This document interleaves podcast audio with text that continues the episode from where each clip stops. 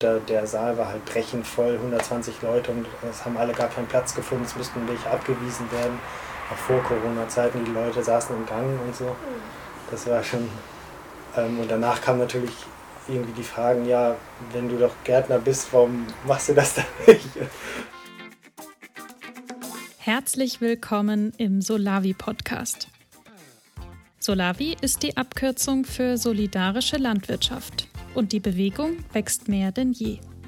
In diesem Podcast stellen wir euch ganz unterschiedliche Pionierinnen und Pioniere mit ihren Solavis persönlich vor. Ob groß oder klein, frisch gegründet oder schon jahrelang etabliert.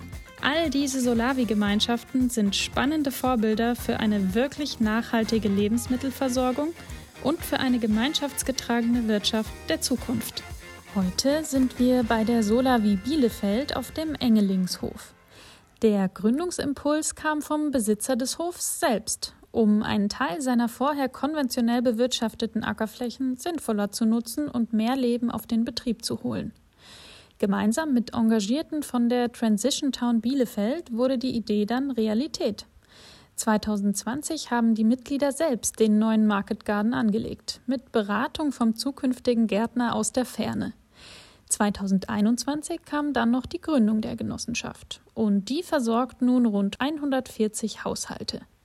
Nach wie vor ist das hohe freiwillige Mitgliederengagement ein besonderer Erfolgsfaktor dieser Solavi. Urs Mauk hat einen Tag dort verbracht. Hallo, mein Name ist Urs Mauk, ich bin gelernter Gemüsegärtner und Berater für regenerativen Gemüsebau und solidarische Landwirtschaft. Urs spricht mit dem Vorstand, bestehend aus Gärtner Julian König, dem Hofbesitzer Jobst Brockmeier und der dritten Vorständin Silke König. Und noch ein Hinweis zum Ton. In der Umgebung wird gerade viel gebaut und direkt nebendran ist auch eine große Straße. Das werdet ihr leider im Hintergrund des Gesprächs immer wieder hören. Hallo Silke, Julian und Jobst. Ihr seid eine, eine frisch gegründete Initiative, jetzt in der zweiten Saison. Wodurch kam es überhaupt zur Gründung? Was, was ist euer Antrieb dahinter? Hm, vielleicht fange ich damit an. Ich habe also einen Beitrag zur Solavi im Fernsehen gesehen und fand das sehr interessant und dachte, es könnte auch was für uns sein, hier direkt am Stadtrand. Zu dem Zeitpunkt lebte meine Mutter noch hier auf dem Hof. Naja, ich habe dann ein Basisseminar belegt, um zu gucken, wie sowas funktioniert und war eigentlich interessiert, sowas zu starten, aber fand irgendwie den Anfang nicht. Wie komme ich an Leute ran und so weiter. Bis ich äh, ja, auf Transition Town hier in Bielefeld aufmerksam wurde, die schon so eine Initiativgruppe hatten und dann haben wir uns zusammengetan und ich habe dann vorgeschlagen, wir können es bei uns machen. Und so habe ich in meinem Haupterwerbsbetrieb eben den Bereich Solavi mit aufgenommen. So ist das erste Jahr gestartet und wir sind einfach angefangen. Genau, vielleicht noch zu deinem Hintergrund. Du bist Landwirt, du hast, das ist der elterliche Hof von dir und ähm, ihr bewirtschaftet auch noch den elterlichen Hof von deiner Frau.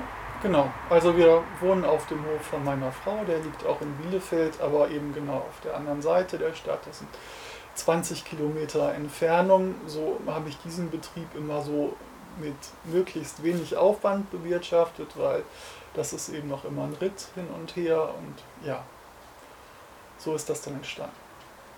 Mhm. Wie viel Fläche hast du hier und wie viel Fläche bewirtschaftest du noch? Wir haben diesen Hof mit 38 Hektar und äh, bei meiner Frau sind es 16 Hektar. Okay. Also mögliches Potenzial, die Solavie auch zu erweitern. Ja. ähm, ihr habt jetzt einen kleinen Teil direkt am Hof ähm, für die Solavi. Ähm, wie groß ist die Fläche? Die Fläche ist jetzt 2 Hektar, die wir auch biologisch, biologisch bewirtschaften. Alles andere ist eben konventionell. Aber ich habe diesen einen Feldblock, der sich auf insgesamt 5 Hektar erstreckt, äh, jetzt mal rausgenommen und setze da keine mineralischen Düngemittel und keine Pflanzenschutzmittel mehr ein, weil ich denke, das wäre ein bisschen zu nah dran. Nach oben ist äh, das Solavi-Feld ganz gut abgedeckt durch ein größeres Feld, äh, durch wachsende Silphien, wo wir auch keine Mineraldünger und Pflanzenschutzmittel einsetzen. Und im Süden ist eben eine riesige Feldhecke, sodass das hier schon so eine Art Öko-Insel ist. Mhm. Was machst du mit der Silvia? Die geht in eine Biogasanlage nach Jölenbeck, also bei uns in der Nachbarschaft. Und zwar betreibt die jemand, mit dem ich auch zusammenarbeite. Mhm. Cool. Und dich hat das Solavi-Konzept ähm, überzeugt? Was, was verbindest du mit, oder was, was war das, dass du sagst, oh ja? Also das Tolle ist, ähm, dass eben der Verbraucher direkt mitentscheiden kann, was angebaut wird, weil näher dran geht einfach nicht. Dann, dass so gut wie gar kein Müll entsteht, weil sich die Leute das Zeug direkt in die Taschen packen. Als drittes finde ich einfach gut, ähm, dass jede Pflanze, jede Frucht äh, verwertet wird. Es wird nichts weggeschmissen. Das sehe ich also bei anderen Kollegen, unter anderem auch Leuten, die Bio machen, dass da eben auch Zertifizierungen sind und wenn die Kartoffeln zu klein oder irgendwas nicht passt, muss das alles irgendwo anders verwertet werden. Und bei uns ist es eben so, alles wird mitgenommen und das ist schon sehr faszinierend. Ja, sehr schön. Ähm, der Gründungsprozess äh, war so ein bisschen Kraftakt. Ähm, vielleicht noch bevor wir auf die Schwierigkeiten eingehen. Es gab die, die Transition Town Initiative, wenn ich es ähm, richtig weiß, die dann quasi mit dir zusammengekommen ist und daraus ist das Projekt entstanden. Richtig, also anfangs eben als Einzelunternehmung zu meinem Betrieb, aber dann war von Transition Town die Idee, dass man einen Verein gründen könnte und da waren wir uns erst auch uneins, was da die beste Rechtsform ist, bis wir letztendlich auf Genossenschaft gekommen sind, was anfangs von mir jetzt auch nicht so geplant war, weil ja früher war ich eben der Chef und dann wurde gemacht, was ich gesagt habe. Wir konnten noch mal drüber sprechen, aber dann war es auch gut. Und hier ist es eben doch sehr basisdemokratisch. Und da haben wir entdeckt, dass Genossenschaft so das Modell ist, was uns eigentlich am nächsten kommt. Ja, weil ja auch diesen eben nicht, nicht einer liefert irgendwie Gemüse, sondern eben aus wahrscheinlich auch durch das, dass die Transition Town Initiative, die eben auch von Menschen kommt und wo die Menschen mitmachen wollen, dass das quasi fortgeführt werden soll. Ja, genau. Ähm, genau, Genossenschaft kommen wir auch noch ein bisschen tiefer rein. Ähm, was waren denn die Herausforderungen, die ihr jetzt bei der Gründung hattet? Ganz am Anfang Mhm. als Initiative. Wir hatten keinen Gärtner. also ich erinnere mich noch, äh, ich bin bei der ersten Infoveranstaltung gewesen, das war glaube ich im Januar äh, 2000. 2000? Ja, genau. 2020. 2020 natürlich. Und ähm, ja, ich sah da nur da vorne Jobs stehen, der mir sofort total sympathisch war, mit einer Postkarte in der Hand. Ich habe leider keinen Internetauftritt, hier ist der Hof. Und ich dachte, boah, ja, ist schon klar, das war gleich so ein Funken. Und ähm, dann hat er auch so erzählt, was er alles vorhat und dass er eben sehr ähm, darauf bedacht ist, auch hier Initiative zu haben und Menschen auf dem Hof zu haben. Und irgendwann kam ja, aber wir haben noch keinen Gärtner. Und da dachte ich schon, na, das kann ja was werden. Aber es war irgendwie so ein, so ein, so ein Feuer bei ganz vielen Menschen, die von Anfang an auch da waren, dass das einfach lief. Und das war einfach auch schön zu erleben. Und später kam dann ja, ich weiß nicht wie, Julian telefonisch schon mal dazu und hat so Fernkurse gegeben. und das hat uns als, als Leute, die eigentlich so von nichts im Grunde eine Ahnung hatten, irgendwie so viel Background gegeben und wir haben ja Sachen gemacht, die konnten wir uns alle vorher gar nicht vorstellen. Also, wenn ich es richtig verstehe, du hast gesagt, ich will Solavi machen, hast eine ähm, Auftaktveranstaltung gemacht, äh, gesagt, hier, das ist es, dann seid ihr mit der Initiative und die Einzelmenschen, die kamen, dazugekommen. Ihr hattet niemanden, der den Gemüsebau macht, du kommst aus der Landwirtschaft, Ja. hast also irgendwie mit Land und Maschinen irgendwie zu tun, aber keinen gemüsebaulichen Background. Und ihr habt gesagt, okay, wir fangen jetzt trotzdem an. Genau so war es. Wir wollten einfach anfangen. Ich habe gesagt, und wenn es nur 20 Leute sind, wir fangen einfach mal an, mal gucken, was so passiert. Und nach der ersten Auftaktveranstaltung hatten wir schon 27 Anteile, die fest vergeben waren. Mhm. Cool. Ich denke, rein spielt auch, dass äh, Bielefeld bis dahin keine so andere Solavi hatte, mhm. was ja für eine Stadt in der Größe auch ja, außergewöhnlich ist. Ähm, wie kamst dann du dazu, Julian?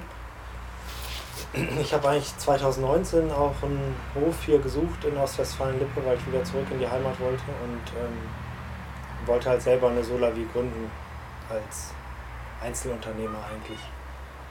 Und dann hat die Transition Town Bewegung über ihren Newsletter geschickt, irgendwie im November, dass sie halt ähm, Solavi Bielefeld äh, mit Jobst gründen wollen. Und dieser Newsletter kam über Freunde, weil ich hier natürlich so vernetzt bin noch, kam über Freunde ähm, dann zu mir, die halt auch wussten, dass ich gerade was suche. Und dann haben wir uns auch schon im November 2019 hier mit der Transition Town Bewegung und Jobst getroffen. Und das war für mich so ein ganz skurriles Treffen. Ähm, weil einerseits war da schon dieser Begriff Solavi Bielefeld und wir machen das und dann saß ich da mit ähm, Jobs und Holger und ich konnte mir da gar nicht vorstellen danach, ja, wie wollen die eine Solavi machen? Ähm, es gibt kein ähm, Know-how über Solavi und nicht über Gemüse. Ähm, und dann war es für mich eigentlich erstmal so ein bisschen abgehakt. Und ähm, dann war aber schon, war immer noch so im Hinterkopf, ich hatte so unterschiedliche Optionen, ob ich jetzt da bleiben will in Medewege, auch wegen der Kinder oder ob wir hier irgendwie hinkommen. Und dann hatten wir im Februar nochmal eine zweite Auftaktveranstaltung hier in Bielefeld. Ähm, da haben mich Jobs und die Transition Town Bewegung zu eingeladen und da habe ich halt einen Vortrag über ökologischen Gemüsebau und so ein bisschen Solavi gehalten. Ich hatte ja in Medewege schon eine Solavi gegründet. Und da war es für uns immer noch nicht ähm, klar, aber es war schon so ein bisschen näher gerückt. Ne? Dann habe ich das erste Mal auch diese Begeisterung gespürt. Der, der Saal war halt brechend voll, 120 Leute und es haben alle gar keinen Platz gefunden, es müssten welche abgewiesen werden. Auch vor Corona-Zeiten, die Leute saßen im Gang und so. Das war schon. Ähm, und danach kam natürlich irgendwie die Fragen, ja, wenn du doch Gärtner bist, warum machst du das dann nicht? Ähm, naja, wir haben uns dann halt noch so ein bisschen Bedenkzeit gemacht, aber auf jeden Fall war dann schon diese Begeisterung da und es war dann auch absehbar, dass wir hier auf dem Hof wohnen konnten. Ja, dann haben wir uns im März irgendwann als Familie dazu entschieden, dass wir umziehen werden zum Sommer hin zum Schuljahreswechsel. Und ähm, haben halt zugesagt, dass wir kommen. Dann habe ich die Anbauplanung von der Ferne gemacht wollte eigentlich immer noch mal kommen, aber das ging dann in Corona-Zeiten halt nicht. Und dann habe ich einmal die Woche mit Jobs telefoniert, um halt die Woche zu besprechen, was, was ansteht. Habe die Jungpflanzen bestellt und irgendwie Geräte. Und die ganze Arbeit haben die Mitglieder mit Jobs gemacht, in Familie. Cool, das heißt, ihr habt wirklich gesagt, okay, wir wollen jetzt loslegen und auch wenn wir jetzt keinen Gärtner haben, ihr habt jemanden, der Planung und irgendwie man kann Fragen stellen, dich als Menschen, der einen Kontakt zum Boden und zur Technik hat und ihr Mitglieder habt einfach dann äh, gemacht, was gesagt wurde. Ihr habt gesagt, genau. Ja, und aber auch so Google-Tabellen angelegt, wer wann ja. welches Beet gießt und so, das war schon, schon abgefahren. Alles so im Schlauch natürlich. Ja, ja, wir haben das alles sehr genau genommen. Wir sind auch teilweise mit dem Zollstock zu, haben wir die abgemessen, ob die Pflanzen auch wirklich den richtigen Abstand haben. Und also ja, wir wussten es ja nicht, ob das jetzt entscheidend ist oder nicht. Also haben wir uns mal an alles genau gehalten. Hat ja auch gut geklappt. Voll cool. Wie viele Mitglieder war da dann im ersten Jahr? 50. 50. Das hat sich im Laufe des Jahres noch auf 65, glaube ich, erhöht. Mhm. Ja. Und war, alle waren dann mit Kräften dabei? Ja, alle nicht, aber viele. Da hatten wir dann auch einen Vorteil an, von Corona, weil halt viele in dem ersten Lockdown nicht arbeiten konnten oder gar nicht wussten, wohin jetzt. Und also das hat uns da, glaube ich, schon in die Karten gespielt, weil hier hatte man eben die Chance, unter allen Bedingungen, die man so einhalten sollte, draußen zu arbeiten und trotzdem Leute zu treffen und was Sinnvolles zu tun. Also es war eigentlich der richtige Zeitpunkt fast. Voll cool, ja. Ich glaube, das hat sehr, sehr viele Leute glücklich gemacht, hier einfach auf den Hof kommen ja. zu können und ein bisschen zu gärtnern. Ja. Man hatte auch eine sehr, sehr große Dankbarkeit erfahren. Also es wurde immer wieder gesagt, wie schön das ist. Cool. Das, heute waren jetzt zwölf Leute bei der Ernte da, dann dauert das Ganze so drei Stunden. Letzte Woche waren sechs da, dann haben wir halt bis von, von 8 bis 14 Uhr geerntet. Ähm, und in der Regel sind wir aber so um 12 Uhr fertig am Freitagmittag und deswegen hängt es im Moment, diese großen Erntemengen, die wir haben, hängt mit dieser, ähm, mit dieser aktiven Mitgliedschaft zusammen. Ja, sonst könnte man das eigentlich nicht stemmen. Also da kann ich noch so effizient und geschickt sein als Gärtner. Genau, jetzt äh, kamst du, Julian, dann jetzt für die zweite Saison. Ähm, aber ihr seid ja mit einer Vollzeitgärtnerstelle für 100 Mitglieder immer noch quasi wäre zu wenig. Das heißt, nach wie vor seid ihr als Mitglieder hier wirklich aktiv mit dabei. Mhm. Wie läuft es jetzt ab? Ähm, also wann, wie viel? Also inzwischen hat sich so rauskristallisiert, dass man feste Vor- oder Nachmittage hat. Also bei uns sind das vier Termine in der Woche. Dienstagvormittag, Mittwochnachmittag, Freitagvormittag zur Ernte und dann Samstagvormittag nochmal für die Leute, die auch ähm, im Büro arbeiten die ganze Woche über. Und das sind quasi, das ist das Angebot von uns, da können die Leute mitarbeiten, in Einzelabsprachen kommen auch Leute zwischendurch, wie Silke wir Vormittag. Aber ähm, das wird angenommen. Also die Arbeiten sind vielfältig, die Leute freuen sich drauf, haben sich das irgendwie so eingetaktet in ihren Wochenrhythmus, habe ich so den Eindruck. Und ähm, das sind dann oft, oft auch die gleichen. Also beim, am Samstag und Freitag kommen auch manchmal andere Leute, die man noch nicht so oft gesehen hat, aber so in der Woche sind das eigentlich oft immer so eine Gruppe von ich weiß nicht, 20 Mitgliedern, vielleicht, aus, von denen immer so, so ein Drittel oder die Hälfte kommen zum Mitarbeiten. Und ähm, ich denke, es ist wichtig einfach, dass man abwechslungsreiche Arbeiten anbietet, dass man guckt, was entspricht den Menschen, worauf haben die Lust, dass man nicht die Leute immer nur ins Unkraut schickt, sondern ja auch, auch herausfordernde Arbeiten wie Tomaten, ähm, Tomatenpflege oder so. Das ist dann natürlich nicht immer perfekt, aber ähm, es macht Spaß. Die Leute können eigentlich die ganze Saison über daran lernen, die witzeln immer schon, ob sie schon das Tomatendiplom bestanden haben. ähm, und das ist auch das Schöne am Gemüse, weil letztlich kann es ja jeder lernen. Es ist jetzt ja keine Raketenwissenschaft. Also es kann jeder lernen und funktioniert so ganz gut. Ja, ist voll schön. Damit habt ihr ja auch eben, die Leute haben den Ausgleich, den sie ja, ich erlebe das schon oft, dass dieser Kontakt zum Boden, zum Pflanzen vielen Leuten eigentlich abgeht wenn sie den dann mal kriegen, das ihnen gut tut. Ihr habt den Bildungsaspekt mit drin, Wertschätzung für die Nahrungsmittel und ganz praktisch natürlich auch die, die Unterstützung für eben sehr schwer zu findende Gärtner und Gärtnerinnen. Ähm, vielleicht noch ein paar Worte, wie, wie ihr das ganz praktisch ähm, koordiniert. Habt ihr irgendwelche digitalen Tools? Ähm, wo die Arbeiten angekündigt werden, wo die Leute sich eintragen oder kommen sie, wann sie wollen, wie sie wollen. Du hast gesagt, feste Tage, aber. Genau, dann gibt. Wir haben einmal so ein Social Media Tool, HamHub, auf der Homepage und ähm, da schreibe ich dann oft, nicht immer, aber oft schreibe ich die Arbeiten rein, die ähm, dran sind und Silke wandelt das dann oft noch um in ganz viele in Termine. Also ich mache mir oft nicht die Arbeit, weil ich es irgendwie auch nicht so richtig verstehe. Ähm, und schreibe einfach nur, was getan werden muss und was halt dran ist in der Woche und an, an welchen Tagen man was machen kann. Und, ähm, und dadurch, dass Silke das dann noch auf die Termine alles ummünzt, kann die Leute dann dort zusagen oder absagen in, in dem System. Und manche kommen aber auch ohne das zuzusagen.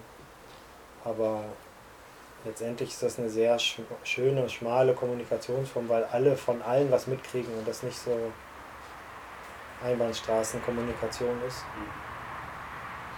Das funktioniert gut, oder? Ja.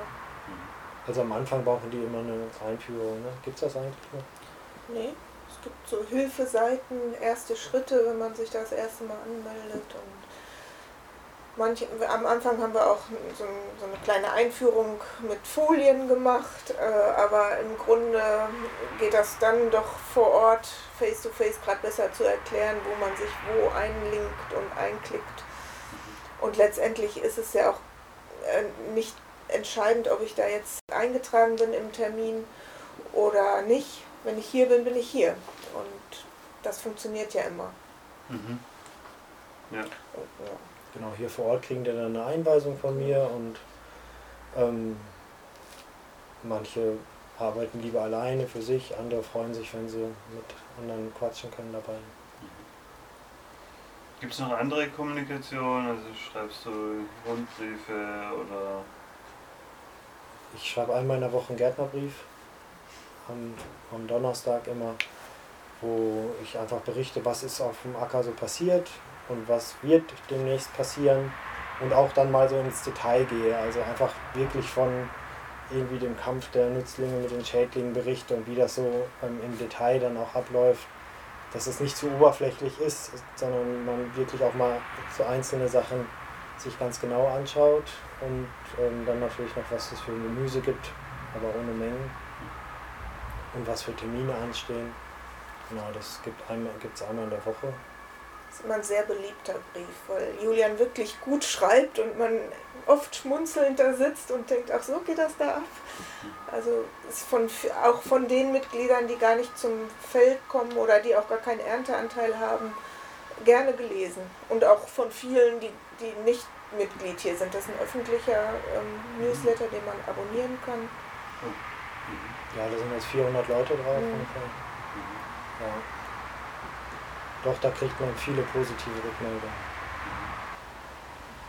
Hm, besonders bei uns ist vielleicht auch noch, dass nur hier vom Hof abgeholt wird. Es gibt also keine Außenstation. Und bisher funktioniert es ganz gut. Und auch kein Zukauf. Also es mhm. gibt wirklich das, was, es hier, was hier wächst, wird hier abgeholt. Wir haben ein paar Mal versucht, ein Depot ins Leben zu rufen, quasi die Mitglieder ermuntert, wollt ihr ein Depot in der Stadt gründen, aber hat sich niemand gefunden. ist ja auch sehr stadtnah. Ne? Also fünf Kilometer bis zum Bahnhof oder so. Mhm. Ja. Ich finde es trotzdem irgendwann ganz gut. ja, ja, die Abholung zu entzerren, ne? Ja, also weil es ist dann doch manchmal etwas knubbelig, finde ich. Ja. Es, aber dann ist es ja wieder komplett ein anderes Arbeiten. Dann muss man Kisten wieder anders packen, also mindestens mhm. für die Abholstation wenn nicht sogar pro Anteil oder also wieder ganz neues Feld. Die Ideen gehen nicht aus und die Möglichkeiten. Das ist ja auch schön, aber man muss auch ein bisschen manchmal den Ball flach halten. Ja, das ist die, die Dele vom Bauernhaus. Und ähm, wir waschen halt vorne am Gewächshaus, fahren dann also nur die Sachen, die gewaschen werden müssen, damit sie ein bisschen länger frisch bleiben, weil das hier ähm, zwei Tage stehen bleibt ähm, wiegen das dann hier an der Waage ab und ähm, reihen die Sachen hier auf. Also nur sortenmäßig da oben hängt dann immer jeweils ein, ein Schild, wie viel man entnehmen darf. Ähm, und dann gibt es natürlich entweder Stück oder Gewicht. Wir haben jetzt fünf verschiedene Wagen oder fünf gleiche Wagen, wo die ähm, Leute dann ihre Sachen großteils abwiegen müssen. Und manchmal passt es halt nicht, ne? wie immer bei der Solavi, dann hat man ähm, ähm, 60 Auberginen hatten wir jetzt ganz oft, weil der Auberginenanbau einfach nicht ausgereicht hat für die 100 Ernteanteile. Bei Brokkoli ist es jetzt eigentlich ähnlich. Und dann hatten wir alles Mögliche probiert. Entweder nur die ungeraden Ernteanteile, also mit einer ungeraden Nummer haben wir es bekommen, nächste Woche dann nur die geraden oder von 1 bis 30, dann von 31 bis 60, von 61 bis 100, dann über drei Wochen gestreckt. Aber es, dieses System haben selten richtig gut funktioniert. Es war oft so, dass die letzten Abholer gerade von diesen Gemüsesorten dann nichts bekommen haben, weil viele einfach lesen ähm, Aubergine ein Stück und nicht lesen alles drumherum, was noch da drauf steht, ungerade Nummer oder so. Dann kommt jemand als Urlaubsvertretung, der Nachbar, und der weiß sowieso nicht, wie es funktioniert. Und ja, das ist so eigentlich das, wo am meisten Fehler bei der Abholung passieren. Jetzt haben wir eigentlich ganz gute Erfahrungen mit einer Mixkiste gemacht. Das heißt, hier sind jetzt ähm, in der Kiste ganz viele Kulturen drin, die entweder, wo es über 100 hinausgegangen ist, aber wo halt diese 100 nicht voll geworden ist. Wir hatten zum Beispiel jetzt 180 Gurken geerntet, reicht halt nur für eine Gurke pro Ernteanteil und dann haben wir noch die mit den 30 Brokkoli, mit den 30 Chinakohl und den 60 Auberginen und alles gemischt und dann kann sich jeder von diesen ganzen Mischkisten dann halt drei Teile auswählen. Das ist dann einfacher zu verstehen und müsste eigentlich gut funktionieren und man hat noch so ein bisschen so eine Wahlfreiheit, zumindest für die für die letzten halt nicht mehr. Ne?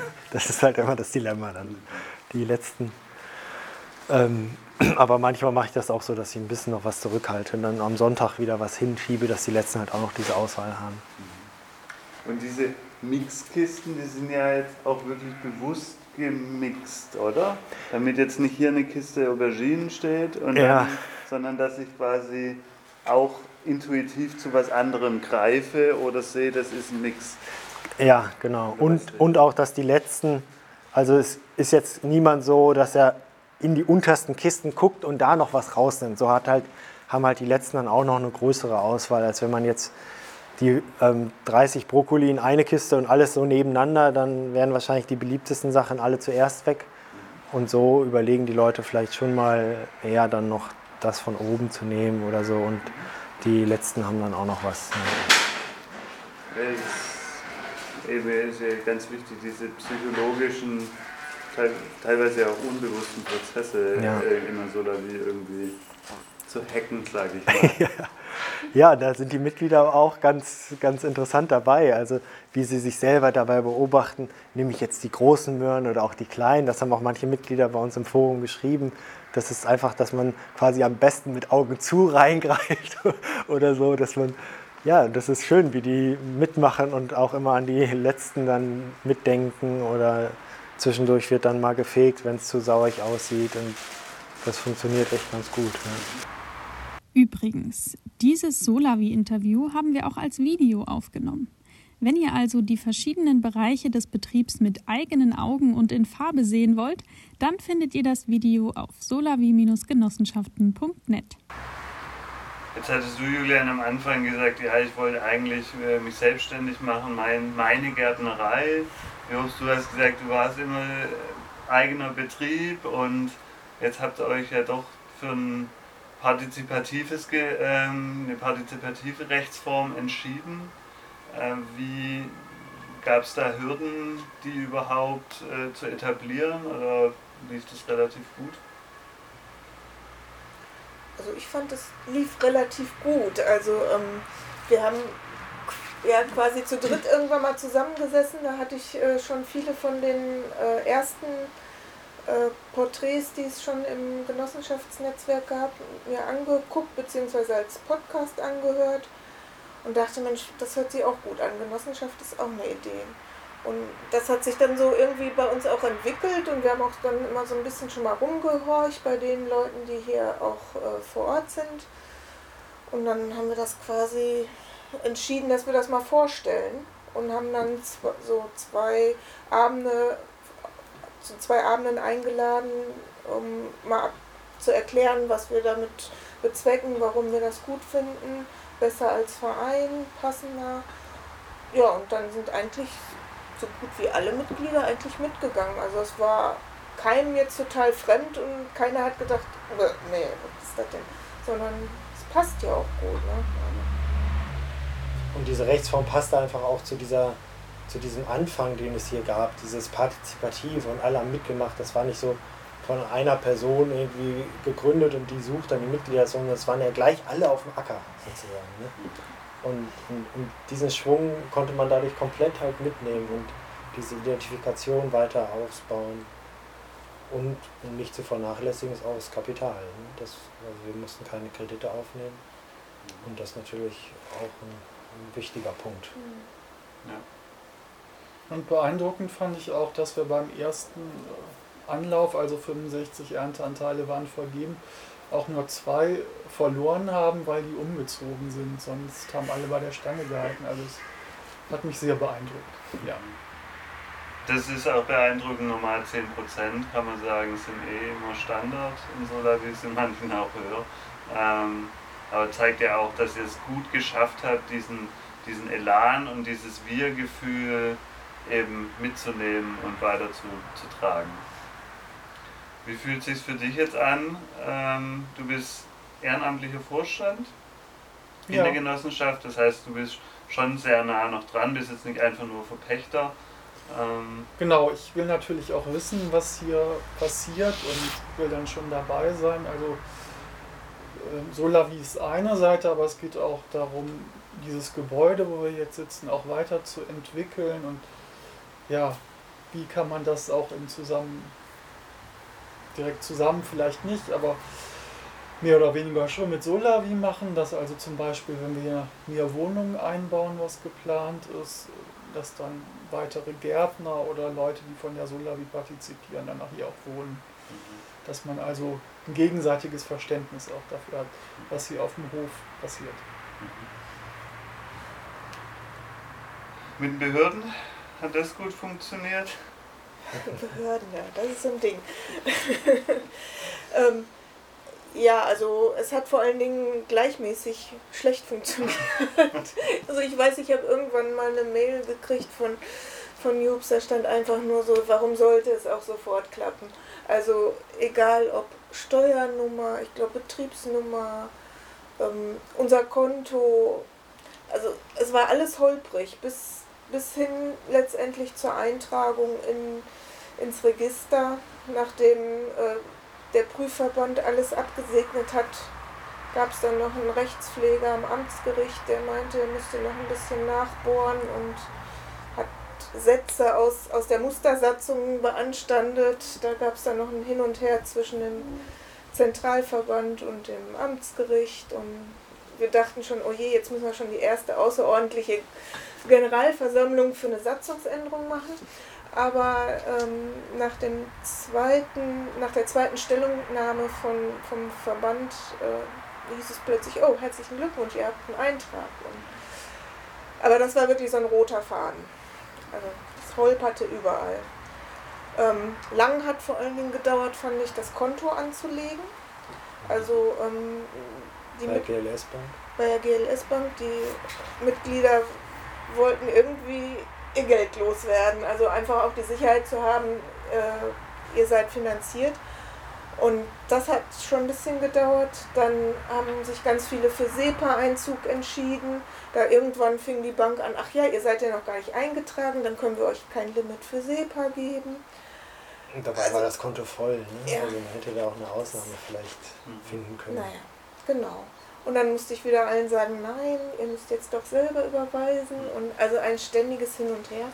Na, jetzt mit der Eintragung dürfen wir auch selber machen, aber jetzt haben alle einen Dauerauftrag eingerichtet. Also dieses Jahr wird auch nichts mehr. Gäbe es da Sachen, die euch, äh, hört sich an, als ob du dich da hauptsächlich mit umschlagen musstest, äh, die euch dir geholfen hätten? Ja, also ich war zum Beispiel mit der Bank, war ich überrascht, dass das so lange dauert. Ich weiß nicht, ob das ein Geschäftskonto-Ding ist, dass es sich so zieht, weil man das aus dem Privatbereich ja eigentlich nicht so kennt. Das geht ja ruckzuck. Das, äh, das müsste man, glaube ich, schon mit bedenken. Und ähm, je nachdem, wie intensiv man sich für die Prüfung im Genossenschaftsverband ähm, vorbereitet, kann sich das halt auch ziehen. Ne? Wir, sind da, wir mussten zwar nicht viel nacharbeiten, weil wir sehr viel geliefert haben ähm, zum Prüftermin, aber das war schon, waren schon einige Stunden, die man da auch eingebracht hat. Vor allen Dingen auch die Satzungsarbeit, oder? Das war lang, fand ich. Hm. Ja, aber es war gleichzeitig auch so ein Kennenlernen, es war ja. schon, schon okay. Ne?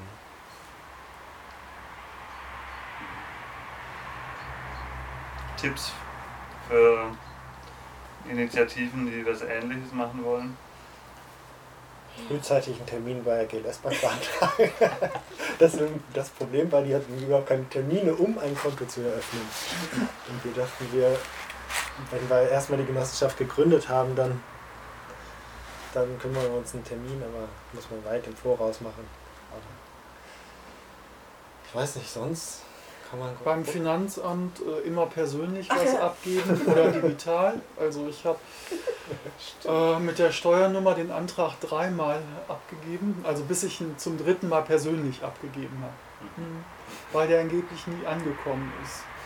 Und dann habe ich der Frau das in die Hand gedrückt und die sagte mir dann beim dritten Mal, ach, den habe ich aber schon mal gesehen.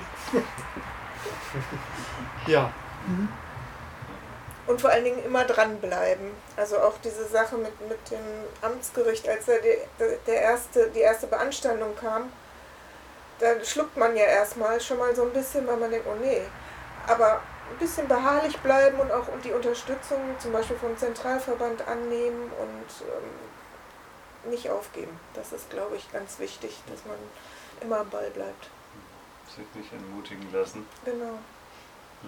Der Gemüsebau hat ja letztes Jahr wahrscheinlich relativ viel Energie auch von den Mitgliedern äh, gebraucht. Inwieweit haben diese gemeinschaftsbildenden, genossenschaftlichen ähm, Prozesse da schon Platz gefunden und was macht er jetzt, ähm, um das vielleicht noch zu, zu vertiefen? Im letzten Jahr eigentlich gar nicht. Nee, wir haben noch nie eine, eine Versammlung gehabt, also nur die Gründungsversammlung, aber die haben wir tatsächlich nur im kleinen Kreis gemacht, weil das gerade Corona-Hochzeit war auch. Aber so eine Versammlung, wo wirklich alle da waren, hatten wir noch nicht. Wir hatten mal ein Erdbeerfest, da waren einige da. Und davor mal eine Aktion mit, mit Apfelernte.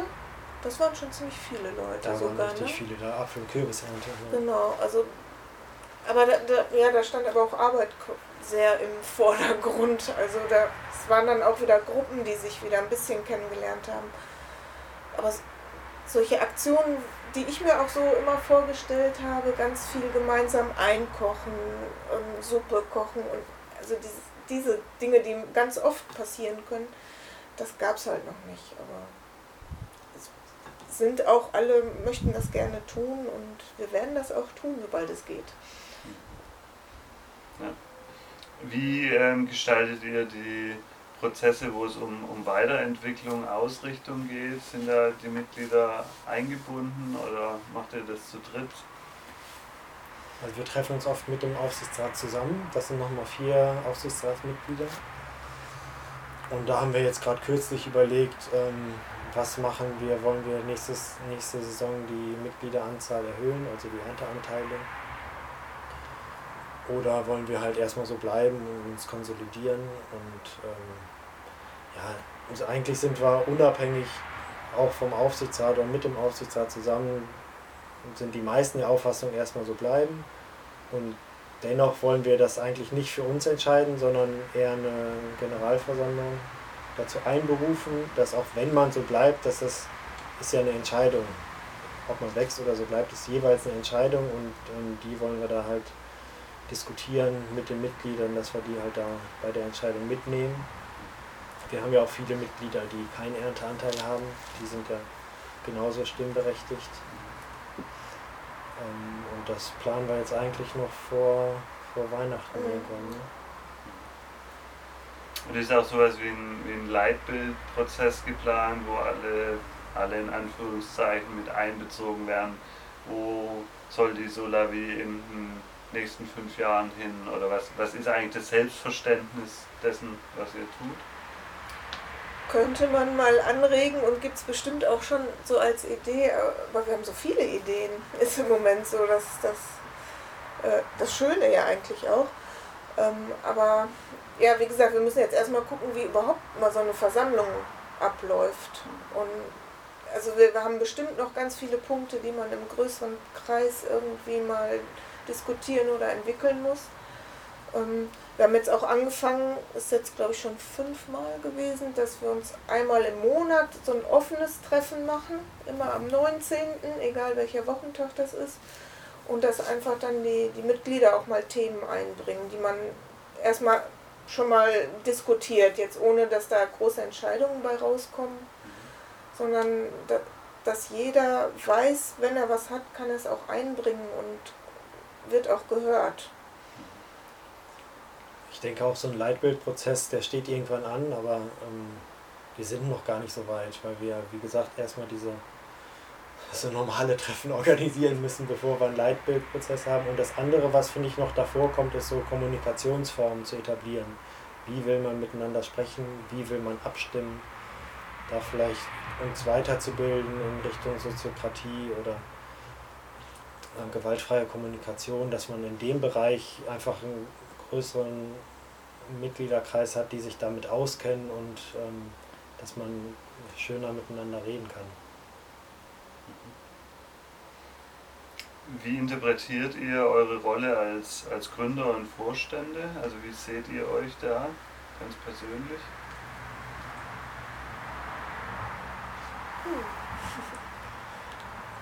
Also ja, bei mir ist es irgendwie recht klar. Ich bin halt erstmal Gärtner und dann, ja, wir haben so die so eine Rollenaufteilung so ein bisschen, ne? haben geguckt, wer, wer kann was machen. Ich mache halt noch die Sachen, die für den direkten Tagesbetrieb notwendig sind, also Bestellungen und, und solche Sachen. Silke macht viel Mitgliederverwaltung, Genossenschaftssachen. Jobst schlägt sich mit den Behörden rum. Genau. Sigi, du bist auch ehrenamtlich. Ich bin auch ehrenamtlich, ja. Ich bin eigentlich in der IT-Branche unterwegs, ja. Und dadurch auch so ein bisschen so meine Affinität zum Organisieren und äh, Listen und ich weiß nicht, was alles auf, auf den Weg zu bringen. Und ich glaube, wir drei ergänzen uns einfach auch gut. Nicht, dass wir uns nur gut verstehen, sondern das, was wir können, ergänzt sich auch noch sinnvoll. Sehr schön. Ähm, ja, ich bin eigentlich Politikwissenschaftler Ah, okay. und habe da zwei Jahre in dem Bereich gearbeitet und dann umgeschult. Also ich habe einfach, wir sind auf den Hof gezogen als Familie und ich habe da angefangen in der Gärtnerei zu arbeiten, direkt gegen Lohn und habe dann einfach irgendwann meine Prüfung gemacht. Und da kann man halt über Umschulung, weil ich schon einen abgeschlossenen Bildungsabschluss hatte, braucht man keine Berufsschule mehr besuchen, braucht keine Lehre mehr machen. Einfach nach 18 Monaten kann man im Prinzip die Prüfung machen. Ich habe es nach gut zwei Jahren gemacht. Ähm, und habe dann da weitergearbeitet, sieben Jahre insgesamt in der Gärtnerei. Und jetzt nimmt Gärtner Julian uns noch mit über den Solavi-Betrieb. Wo wir hier gerade bei dem Tunnel sind, für was für ein Tunnelmodell habt ihr euch entschieden und wie sind die Erfahrungen? Also das ist im Prinzip ein Erdbeertunnel ähm, mit, mit Ankern, die in den Boden eingedreht werden und ähm, einer durchgehenden Seitenlüftung. Wir haben jetzt eine automatische Variante von der Seitenlüftung. Ist nicht unbedingt nötig, wenn ich eh hier auf dem Hof wohne, weil es einfach nochmal deutlicher Mehrkostenaufwand ist, aber ähm, tut gut die Dienste. Also man kann einfach auf 25 Grad einstellen und dann fährt er halt hoch und runter. 9,50 Meter breit, 82 Meter lang, also haben wir ordentlich Platz für die 100 Ernteanteile. Sehr schön, schauen wir rein. Tomaten. Du, wie, also wie schaut es aus mit Sorten? So Samenfest, Hybrid? Ähm, wir haben zehn verschiedene Sorten jetzt getestet. Ähm, davon ist eine Hybrid Devotion. Das ist quasi meine Referenzgröße, die ich aus dem vorherigen Betrieb gut kenne und weiß, wie die sich so im Zeitverlauf entwickelt. Und dann daneben haben wir eine rote und eine Black Cherry. Also die rote Cherry ist Zuckertraube von Bingenheim. Ähm, dann haben wir Ruth hier auch von Bingenheim und Pilou. Die Pilou bin ich nicht so zufrieden mit. Da gab es sehr, sehr viele Platzer im Sommer. Also die hat richtig viel Kilos gebracht. Für Passata wäre das, glaube ich, eine gute Sorte, so wenn man Pass Passata kochen will. Aber wir hatten echt sehr viele Platzer. Und ähm, das ist dann, wenn man einmal in der Woche eine Ausgabe hat, ist das natürlich ein bisschen misslich. Und dann noch so ein paar Sachen, so Samen, die ich noch irgendwie so rumfliegen hatte. Schwarze russische, goldene Königin, aber da taugt eigentlich alles nichts. Das sind eher so Hobbysorten.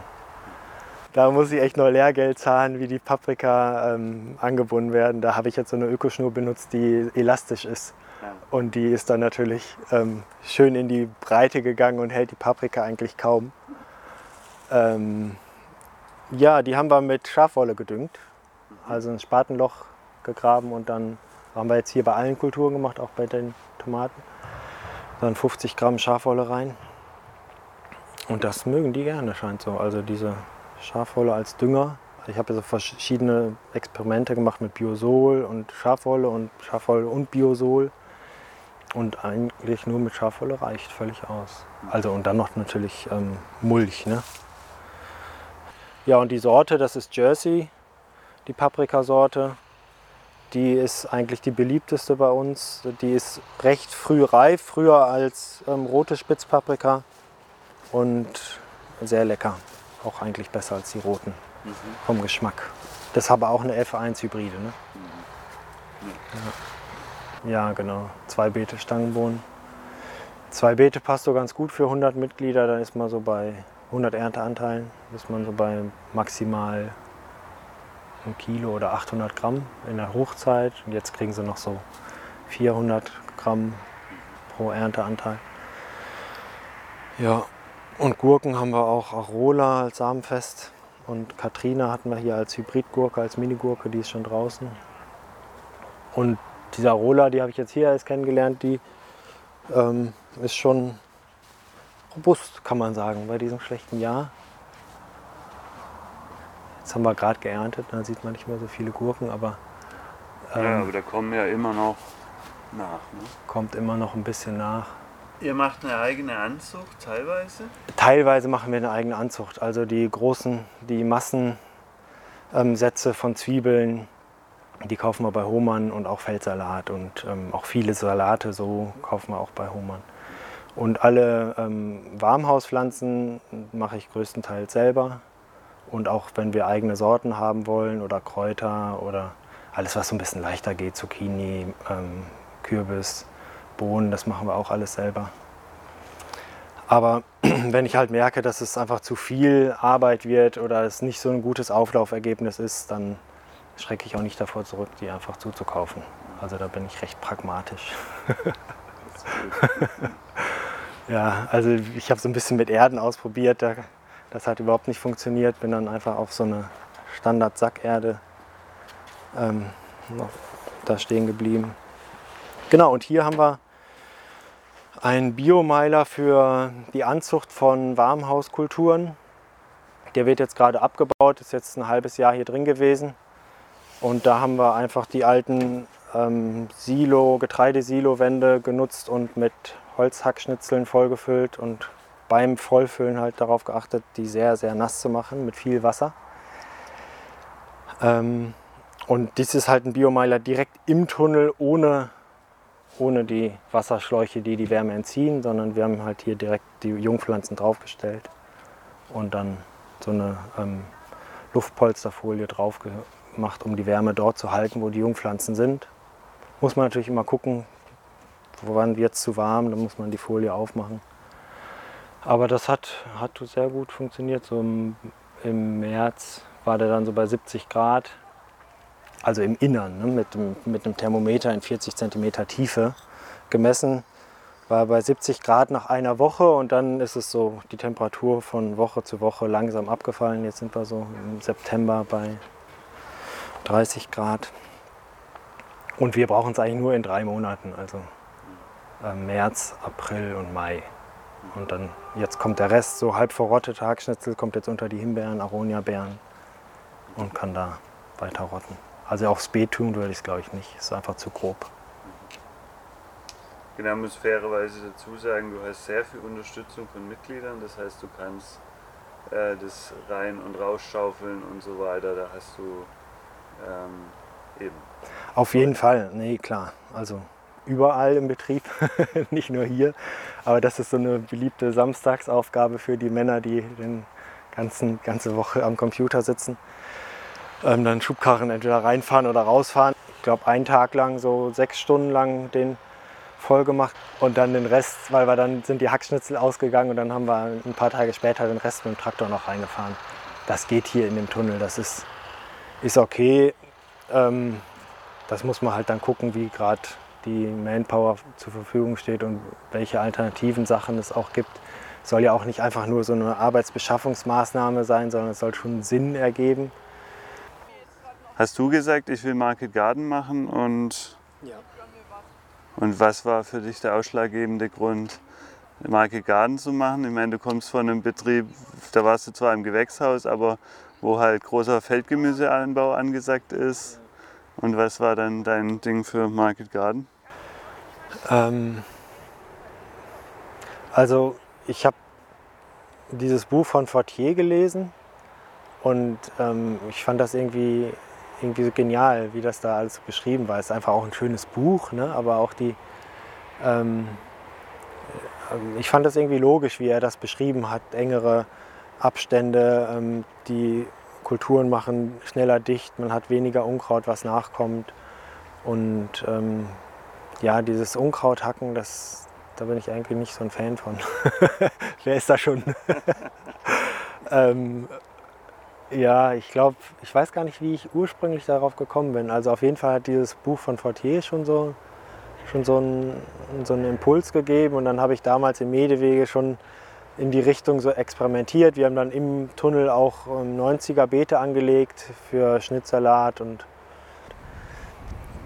immer diese großen Maschinen mit viel fossiler Energie, das war nicht so mein Ding. Und das war halt so ein Ansatz, wie es mehr so im Kleinen geht. Und Jetzt ist ja Market Gardening oder biointensiver Gemüseanbau gerade bei quereinsteigenden Menschen sehr populär. Was kannst du denen mitgeben, jetzt mit der Erfahrung, quasi auch quer eingestiegen zu sein, aber jetzt in einem, ich nenne es mal in einer professionellen Gärtnerei sehr lange gearbeitet und quasi wie eine Ausbildung gemacht? Ähm, wie, wie, genau, was, was würdest du den Menschen, die jetzt sagen, ich will aber nächstes Jahr meinen eigenen Market Garden? Also ich kann auf jeden Fall jedem auch empfehlen, mal in einer professionellen Gärtnerei erstmal reinzuschnuppern, weil man da schon so sehr stark diese Effizienz lernt, die man, glaube ich, braucht, um zu wissen, wie, wie muss man eigentlich Sachen ernten können, wie schnell muss das eigentlich gehen und ähm, dann hat man erst diese Vergleichswerte im Kopf, wo ist das Market Garden System besser und wo, wo ist es schlechter. Und wenn man sich dann ewig damit aufhält, mit irgendwelche Ernterückstände aufhaken und auf den Kompost bringen, um dann wieder neu einzusäen, ja, deswegen würde ich schon eigentlich jedem empfehlen, mal zumindest mal für den Sommer oder so drei Monate in einer richtig professionellen Gärtnerei mitzujobben. Das reicht oft, um einfach so einen Eindruck zu bekommen. Ähm ja, wenn man sich auf den Market Garden konzentrieren will, ist es natürlich praktisch, man weiß schon, wie man es vermarktet. Ne? Da bin ich hier natürlich in einer Solavi in so einer Luxusposition, weil man sich darüber dann halt keine Sorgen machen muss. Man kann natürlich nicht so ähm, nur die Cash Crops anbauen, aber ja, es macht auch Spaß, so herauszukitzeln, wie muss man den Anbau stricken, dass man wirklich das ganze Jahr über versorgt und nicht diesen Schwerpunkt auf diese sieben Monate zu legen oder zehn Monate, ähm, wo halt die Cash Crops wachsen, sondern auch gerade irgendwie Gemüse. Also wir machen jetzt hier viel Gemüse wie Pastinaken oder Wirsing, den man einfach das ganze Jahr über möglichst, möglichst lange draußen stehen lassen kann, weil wir halt noch kein Lager haben und dann den die Pastinaken aus dem Boden holen, wenn sie fertig sind. Also wir hatten auch im Februar haben wir Möhren noch aus dem Boden geholt. Aus der Not heraus, ne? weil wir natürlich kein Lager hatten, aber es, das waren die leckersten Möhren, die dann so im, im Kalten waren. Die haben dann noch mal richtig Süße gebildet. Da schwärmen die Leute jetzt noch von. ja. Was für. Oder? Ist da noch was? Ja, passt. Ähm, was für Learnings hast du jetzt gemacht beim, bei der Neuanlage oder überhaupt jetzt so bei der Etablierung, wo du sagen würdest, ähm, können andere von lernen oder macht es anders?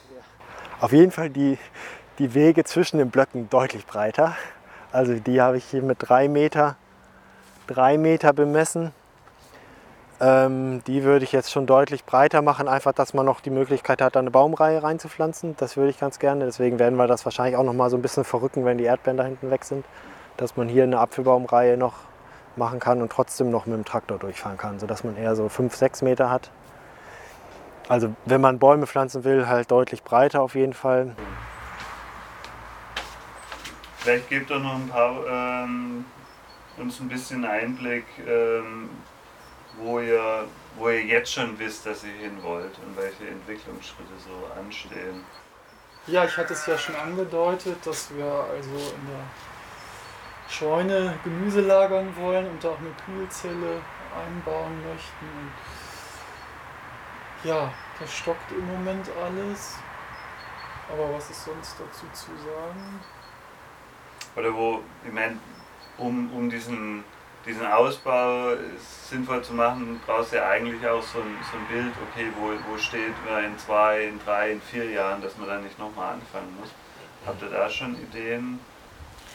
Wir haben diese Entwicklung für, für die ähm, Gründung haben, sind wir mal durchgegangen, haben aber schon in diesem Jahr gemerkt, dass das auch schon sehr ambitioniert war, weil es halt an vielen Stellen noch so ist, dass, dass wir Dinge zum ersten Mal machen und gerade bei Julian, dass, dass halt dass er auch das Gelände und alles Mögliche erst noch kennenlernen müsste, bevor wir sagen, okay, wir wachsen jetzt wirklich sonst wohin. Und dieses sonst wo ist auch noch nicht so endpunktmäßig definiert, würde ich sagen. Ne? Auch da haben wir noch keine, keine Absprachen oder mit den Mitgliedern. Wo wollt ihr denn eigentlich hin?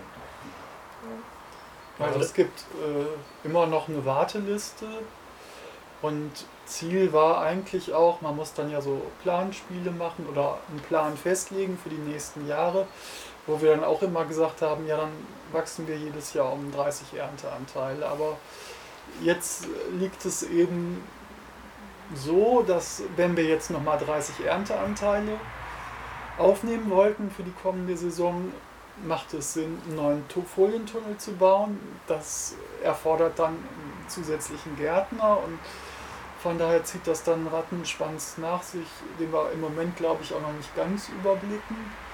Dazu kommt, dass wir jetzt äh, in der nächsten Woche haben wir einen Auszubildenden zusätzlich dazu und ja, es muss ja irgendwie alles gehandelt werden. Von daher dieses Jahr vielleicht erstmal bei 100 bleiben oder das kommende Jahr. Genau. Aber das muss besprochen werden. Und genau, und man muss ja die Leute mitnehmen. Man kann persönliche Meinung haben. Also ich habe zum Beispiel eine persönliche Meinung. Ähm, und ob die dann umgesetzt wird, ist ja noch eine ganz andere Frage. Also ich würde mir zum Beispiel wünschen, dass man auch ein schlagkräftiges Gärtnerteam hat, wo man in Austausch gehen kann, in Fachaustausch und sich dadurch kreative Ideen entwickeln und ähm, Urlaubsvertretungen besser möglich sind und einfach so, so ein gegenseitiges Aufschaukeln auch da ist, um, um ja richtig so Spaß an der Arbeit zu haben, dass man da nicht so viel alleine rumrödelt.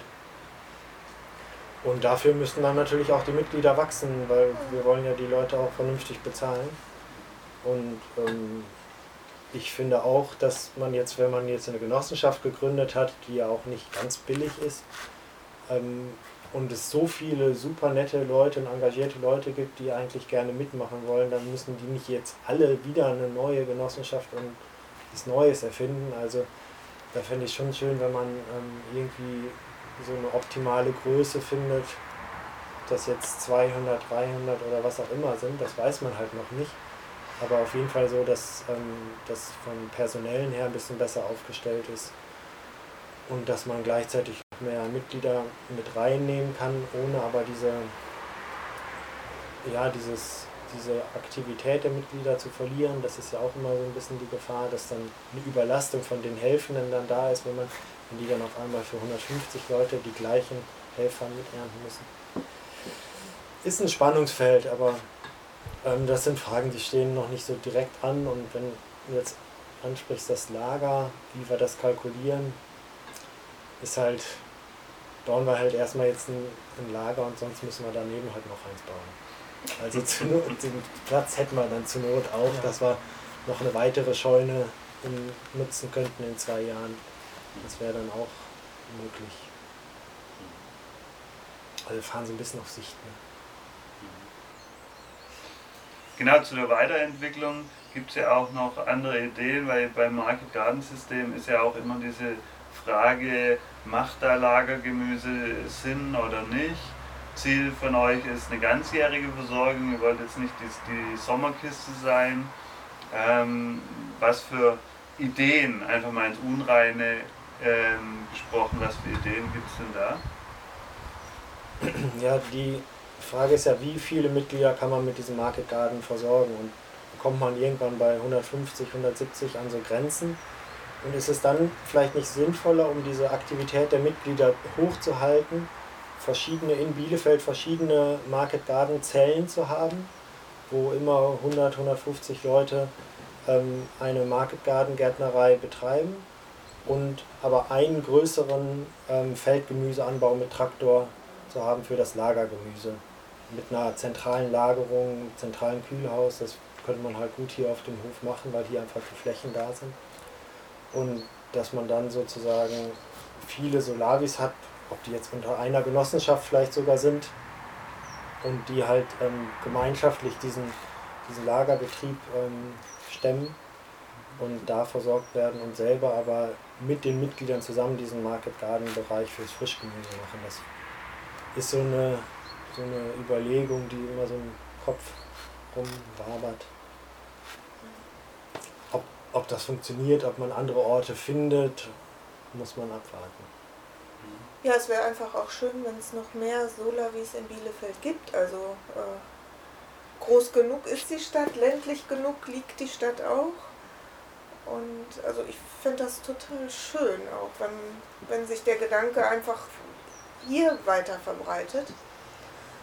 Und ähm, ich würde da auch nie so irgendwie Konkurrenz denken oder so haben, sondern auch eher in die Richtung gehen, dass man Synergien finden kann. Ja. Also jetzt haben wir im Moment zu viele Erdbeeren. Aber dadurch kommen interessante Tauschgeschäfte zustande. Die Solavi Fausthof hat hier Erdbeeren geerntet. Wir haben teilweise auch für die geerntet. Und diese Woche haben wir jetzt dafür einen Spitzkohl bekommen. Mhm. Das ist ganz nett. Cool. Ja. Finde ich eine total spannende Idee, weil dann können wir eben, da hat irgendwie diesen, ich sag mal, Feldgemüsebaulichen, wo man dann vielleicht auch eben mit Mulchgemüsebau, also eher regenerative Ansätze auch fahren kann, weil man die Größe hat, auch die Technik hat, die Infrastruktur. Und dann könnten sich vielleicht eben, je nachdem wie man es rechtlich fasst, selbstständig oder im, innerhalb des Konstrukts eben so auch Mini-Market Gardens Ne? Und wenn die nur 20 Anteile dann mit der Frische versorgen und das Gros kommt voneinander, ja, bin ich total gespannt, wie er den Gedanken weiter ähm, spinnt, weil genau, auch glaube ich im Market Gardening haben wir viel Potenzial für das, was es in Solavi schon gibt, diese verschiedenen Spielformen davon und, und Kooperation, Mischung. Habt ihr zum Abschluss noch irgendwas, was ihr Initiativen bestehenden oder welchen, die neu gegründet werden, mitgeben wollt, oder ihr sagt, okay, ähm, das ist was, das haben wir jetzt gelernt, macht das oder macht das nicht oder generell?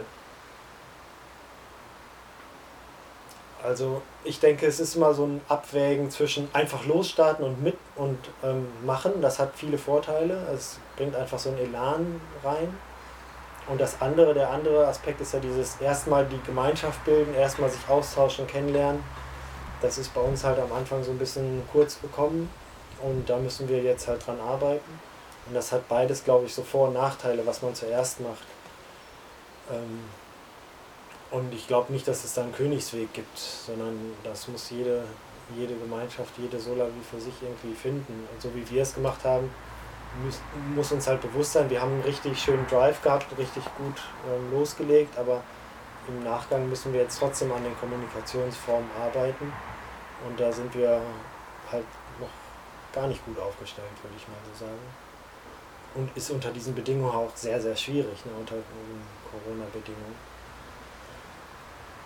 Ja, und da, da ja, erhoffe ich mir, dass wir einfach über solche Formen wie Soziokratie oder so, dass wir einfach irgendwie gute Formen finden, uns auszutauschen ähm, und halt eine Gemeinschaft zu bilden.